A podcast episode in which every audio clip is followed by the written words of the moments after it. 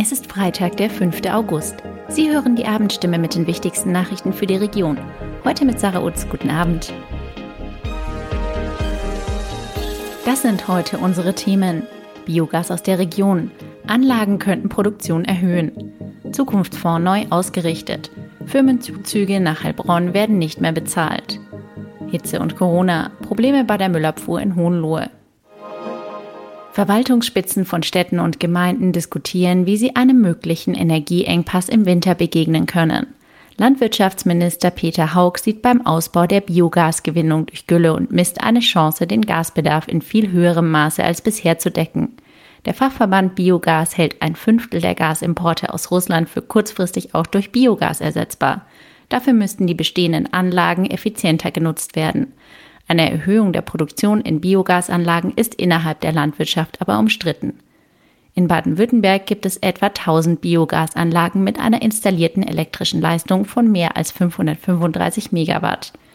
Wie die Landesanstalt für Landwirtschaft, Ernährung im ländlichen Raum mitteilt, ist die Zahl der Biogasanlagen in Stadt und Landkreis Heilbronn zwischen 2008 und 2020 von 6 auf 13 gestiegen. Eine weitere Anlage ist laut Landratsamt Heilbronn in Planung. Im Hohenlohe-Kreis wuchs die Zahl von 11 auf 24.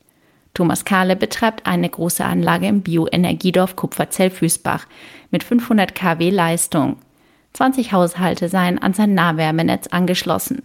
Theoretisch könnte er nach eigenen Angaben noch mehr Haushalte versorgen. Doch hier sieht er deutliche Einschränkungen seitens der Politik im Genehmigungsverfahren. Der von Dieter Schwarz finanzierte Risikokapitalgeber Zukunftsfonds Heilbronn und seine Tochter Born to Grow sortieren sich neu. Seit seiner Gründung hat der Zukunftsfonds Heilbronn mehrere Hightech-Firmen nach Heilbronn geholt. Damit hat er unter anderem die Entwicklung des Zukunftsparks Wohlgelegen mit seinem Schwerpunkt Life Sciences maßgeblich mitgestaltet. Vor zahlreichen Geschäftspartnern erläuterte Geschäftsführer Thomas Fillinger vor wenigen Tagen aber eine Neuausrichtung. Künftig wird sich der Zukunftsfonds auf die Finanzierung von Unternehmen in Heilbronn konzentrieren, anstatt Firmen mit finanziellen Anreizen zu einem Umzug nach Heilbronn zu bewegen. In Heilbronn soll künftig der Zukunftsfonds aktiv sein und dazu beitragen, aus der Stadt eine Gründercity zu machen. So finanziert der Fonds nun auch den Inkubator AI Founders, der Campus Founders, der im Oktober an den Start geht. Seit Juni gibt es immer wieder Ausfälle bei der Hohenloher Müllabfuhr. Gründe dafür sind Fachkräftemangel, Ausfälle und Hitze. Berufskraftfahrer und Müllwerker sind derzeit kaum zu bekommen. Zusätzlich gibt es beim vorhandenen Personal Ausfälle wegen Corona-Infektionen und anderer Leiden. Die Hitze legt zum Teil Fahrzeuge lahm. Im Juni konnten deshalb nur 85 bis 90 Prozent des vertraglichen Auftrags erfüllt werden, so der Leiter der Distribution der Firma Kurzrecycling aus Heilbronn, die den Restmüll und Biomüll im Hohenlohe-Kreis abholt. Zwar liegt durch eine Optimierung der Abläufe die Quote nun wieder bei 95 bis 97 Prozent, doch die hohen Temperaturen erschweren die harte Arbeit. Ein Müllmann ruft unter einem Facebook-Beitrag der Stimme zu ein wenig Unterstützung auf.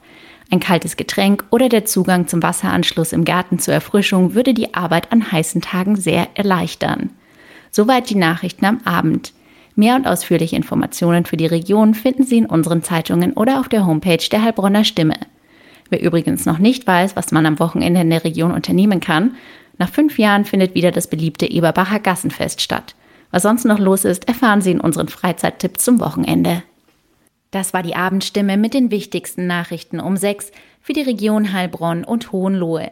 Immer von Montag bis Freitag um 18 Uhr auf stimme.de und überall, wo es Podcasts gibt. Sie haben Fragen, Kritik oder Anmerkungen zur Abendstimme? Dann schicken Sie einfach eine E-Mail an podcast.stimme.de.